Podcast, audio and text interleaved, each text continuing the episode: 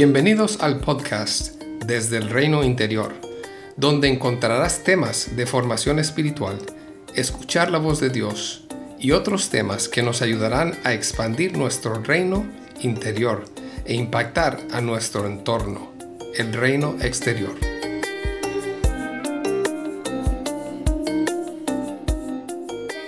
Hola, estamos a inicios de la cuaresma Muchas tradiciones cristianas nos invitan a reflexionar de diversas formas, nos invitan a prepararnos para recordar el sacrificio de Jesús. Mi familia y yo llevamos muchos años guardando estas fechas para honrar el sacrificio y a la vez recordarnos los ciclos de la vida, ciclos que nos llaman a morir a diferentes cosas y abrazar nuevas, ritmos de dejar ir e iniciar de nuevo. Tiempos de crucifixión y tiempos de resurrección. Para mí el calendario litúrgico nos ayuda a recordar y abrazar estos ciclos con un poco más de normalidad, pues la realidad es que todos experimentaremos de una u otra forma muchas veces estos tiempos. Aun si ponemos atención, la naturaleza nos enseña de estos ritmos. El movimiento de la primavera al otoño.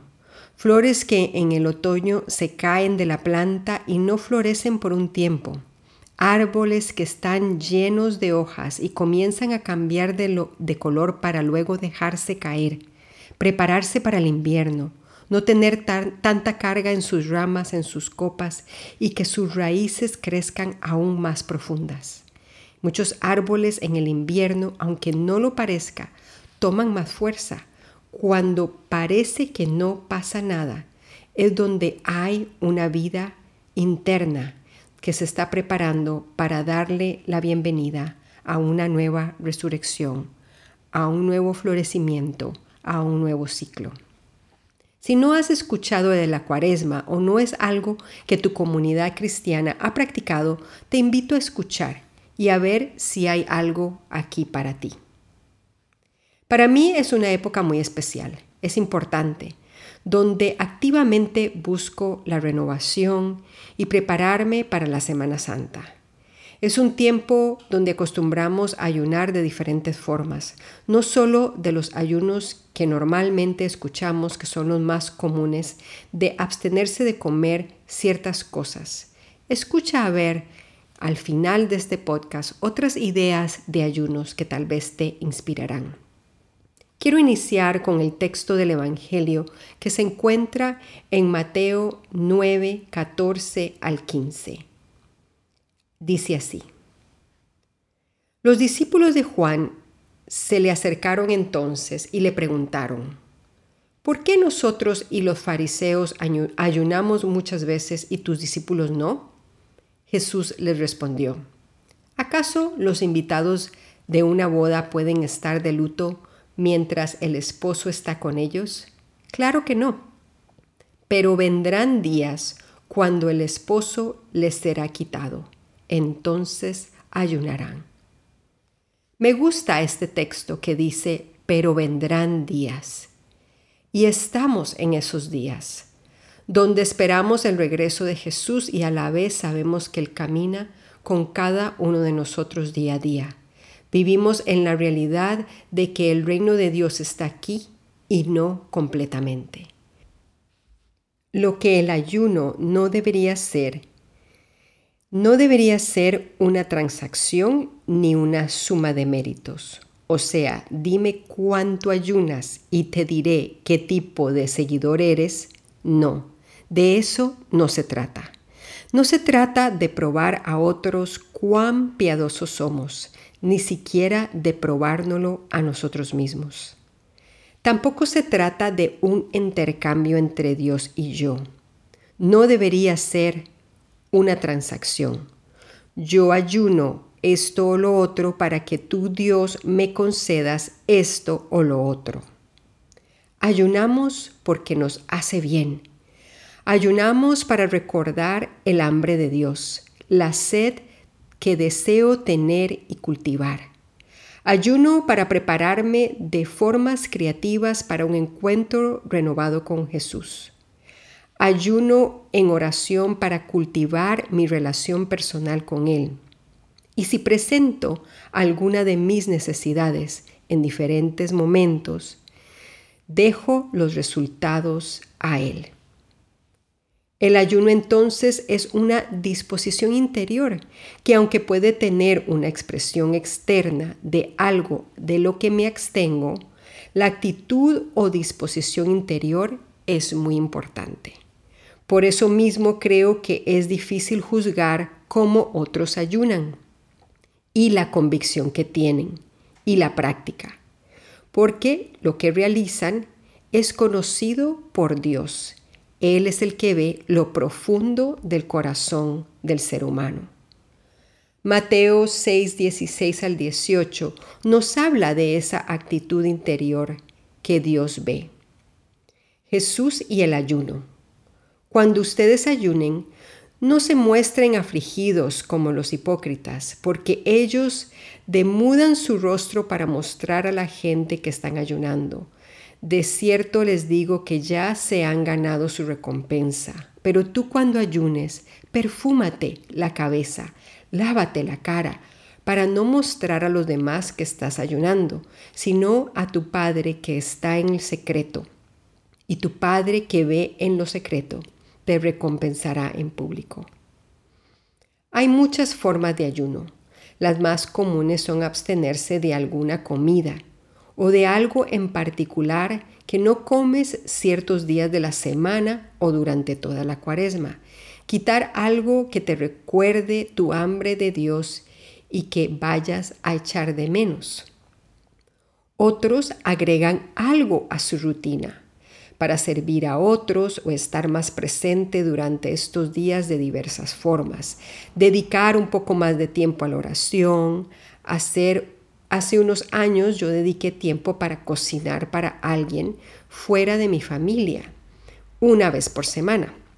Cocinar es algo que no disfruto mucho, pero fue un buen tiempo para apartar y servir y me hizo mucho bien a mí. Tengo una amiga que se propuso a no quejarse de sus tareas diarias durante este tiempo de cuaresma. Como siempre, no pretendemos hacerlo todo perfecto, pero no se trata de eso, sino de abrazar y de practicar algo que es un pequeño sacrificio o una pequeña invitación de Dios para cada uno de nosotros. Hace mucho tiempo alguien me dijo que estas cosas no se comparan con el sacrificio de Jesús en la cruz. Y estoy totalmente de acuerdo. Pero nosotros, seres de costumbres fuertes en lo que hacemos y lo que no hacemos, lo que nos gusta y lo que no nos gusta, creo que por eso es importante que aunque no se trata de pagar o de comparar nuestros pequeños sacrificios al sacrificio de Jesús, se trata más bien de pausar y practicar algo que nos diga y que nos siga dando evidencias tangibles de que podemos cambiar, de que somos seres que podemos aprender, que estamos en proceso, estamos en peregrinaje, que podemos ser intencionales, incorporar nuevas formas de ser y estar con otros y sobre todo nuevas formas que nos lleven a seguir entregándonos a Dios. Pero ¿por qué puse como título Una vida en ayuno? Porque me gustaría expandir este tiempo donde parte de la iglesia o muchas iglesias están practicando diversos tipos de ayuno para recordarnos que el ayuno de formas más amplias es una parte esencial de nuestro crecimiento y nuestra profundización cristiana o sea, el ayuno, abstenerse de algo que va más allá de este tiempo de cuaresma. Si el ayuno es una forma de abstenerse de algo, una comida o una bebida, hay otras formas de abstenerse que nos ayudan a nuestro crecimiento como personas y a buscar más el crecimiento en la sanidad y la libertad. Estas formas son muy personales y eso quiero enfatizar. Dependiendo de tus inclinaciones, serás invitada a abstenerte de ciertas formas para vivir mejor la vida cristiana, para ser un mejor ser humano.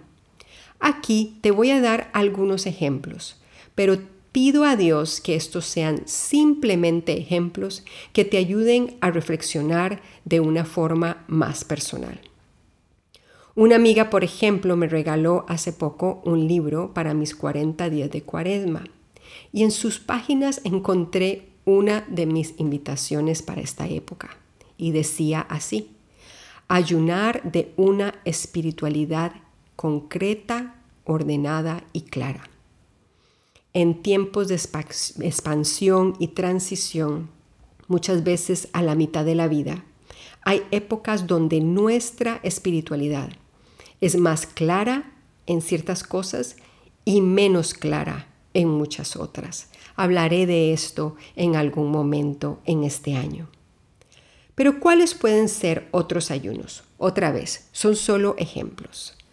Ayunar de evitar ver cierta área de mi vida que he estado tratando de no ver. Ayunar de evitar sentir dolor o emociones que me incomodan. Ayunar de tratar de controlar lo que otros hacen o cómo se deberían de hacer las cosas. Ayunar de seguir lamentándome por algo específico de mi pasado. Ayunar de la crítica o del juicio. Ayunar de tener siempre todas las respuestas ayunar de buscar el reconocimiento en lo que hacemos, ayunar de actividades que uso para distraerme y escapar de alguna forma de la realidad que vivo, ayunar del aislamiento o en el lado opuesto, ayunar de algunas de las relaciones que tengo, ayunar del pesimismo Ayunar de estar pendiente de, los, de lo que otros puedan pensar de mí. Ayunar de compararme con otros o competir con otros. Ayunar de mi afán por el dinero. Ayunar del desprecio que tengo por ciertas cosas de mi personalidad o de cómo me veo. Estos ayunos y muchos otros son sencillos de escribirlos y nombrarlos, pero dependiendo de nuestras inclinaciones será difícil dejarlos. Nos hemos acostumbrado a depender de ellos. Aunque no quisiéramos, se han convertido como en esa comida que me cuesta no comer. Si me gustan los chocolates o el café, por ejemplo, algunos de estos temas serán esa batalla por largas temporadas de nuestra vida. Y no quiero decir que podremos conquistarlas o cambiarlas todas absolutamente. Tal vez una vez sí y otras no. Pero más que cambiarlas totalmente, crear un espacio para hacernos más conscientes de ellas ir practicando cosas que nos ayuden a ir en contra de la corriente de nuestras inclinaciones. Eso nos ayudará a profundizar en nuestra conciencia de nosotros mismos y nuestra gran dependencia de Dios. Estos son otros tipos de ayuno. No sé si escuchaste la bendición de este año en el podcast anterior pero ahí menciono que estamos viviendo en una sociedad que de diversas formas nos animan a evadir el dolor, el sufrimiento, la incomodidad, el sacrificio, el servicio a otros que es inconveniente en mi agenda. Y esto yo creo que es algo que nos pasa a muchos. Yo me incluyo.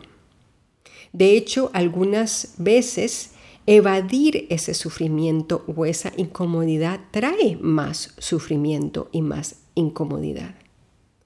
Así que te dejo con esta pregunta para que tú reflexiones. ¿Cómo se ve para ti este tiempo de ayuno? ¿Cómo se ve incomodarte un poco? Salir de la zona de confort. Abrazar pequeños sacrificios. Nadar contra corriente. Correr hacia lo que sientes peligroso. Y pongo peligroso con comillas, pues no estoy hablando de buscar el peligro literalmente, pero a veces por nuestras historias de vida, ir en contra de nuestros mecanismos de autoprotección se sienten en el alma como actos peligrosos. ¿Cómo puedes promover el ayuno como un estilo de vida para tu crecimiento, sanidad y búsqueda de la libertad? No solo pienses en lo que te sientes invitado a dejar, sino también piensa en cualquier invitación a agregar, a abrazar o añadir a tu rutina. Como el ayuno de comida, no se trata de dejar todo de una sola vez. Pide a Dios que te ilumine, un pasito a la vez, un tema a la vez.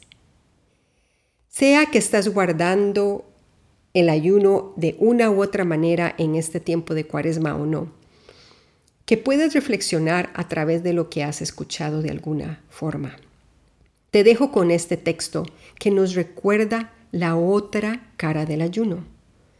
Isaías 58 del 6 al 10 dice así.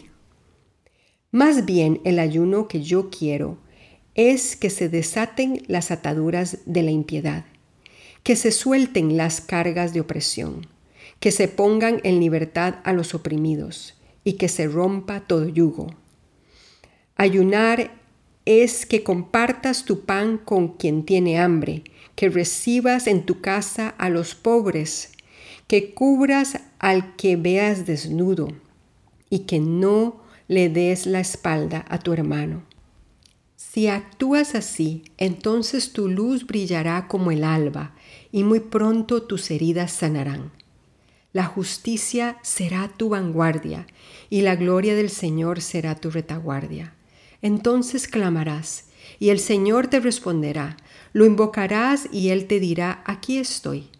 Si quitas de tu medio el yugo, el dedo amenazador y el lenguaje hueco, y si compartes tu pan con el hambriento y satisfaces el hambre de los afligidos, entonces tu luz brillará entre las tinieblas y la oscuridad que te rodea será como el mediodía. Bendiciones desde el reino interior. Hasta el próximo mes.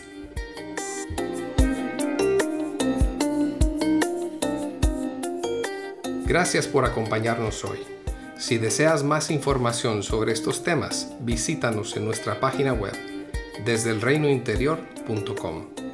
Puedes encontrar este link en la descripción del podcast. Que Jesús siga expandiendo tu reino interior para un mayor impacto en el reino exterior.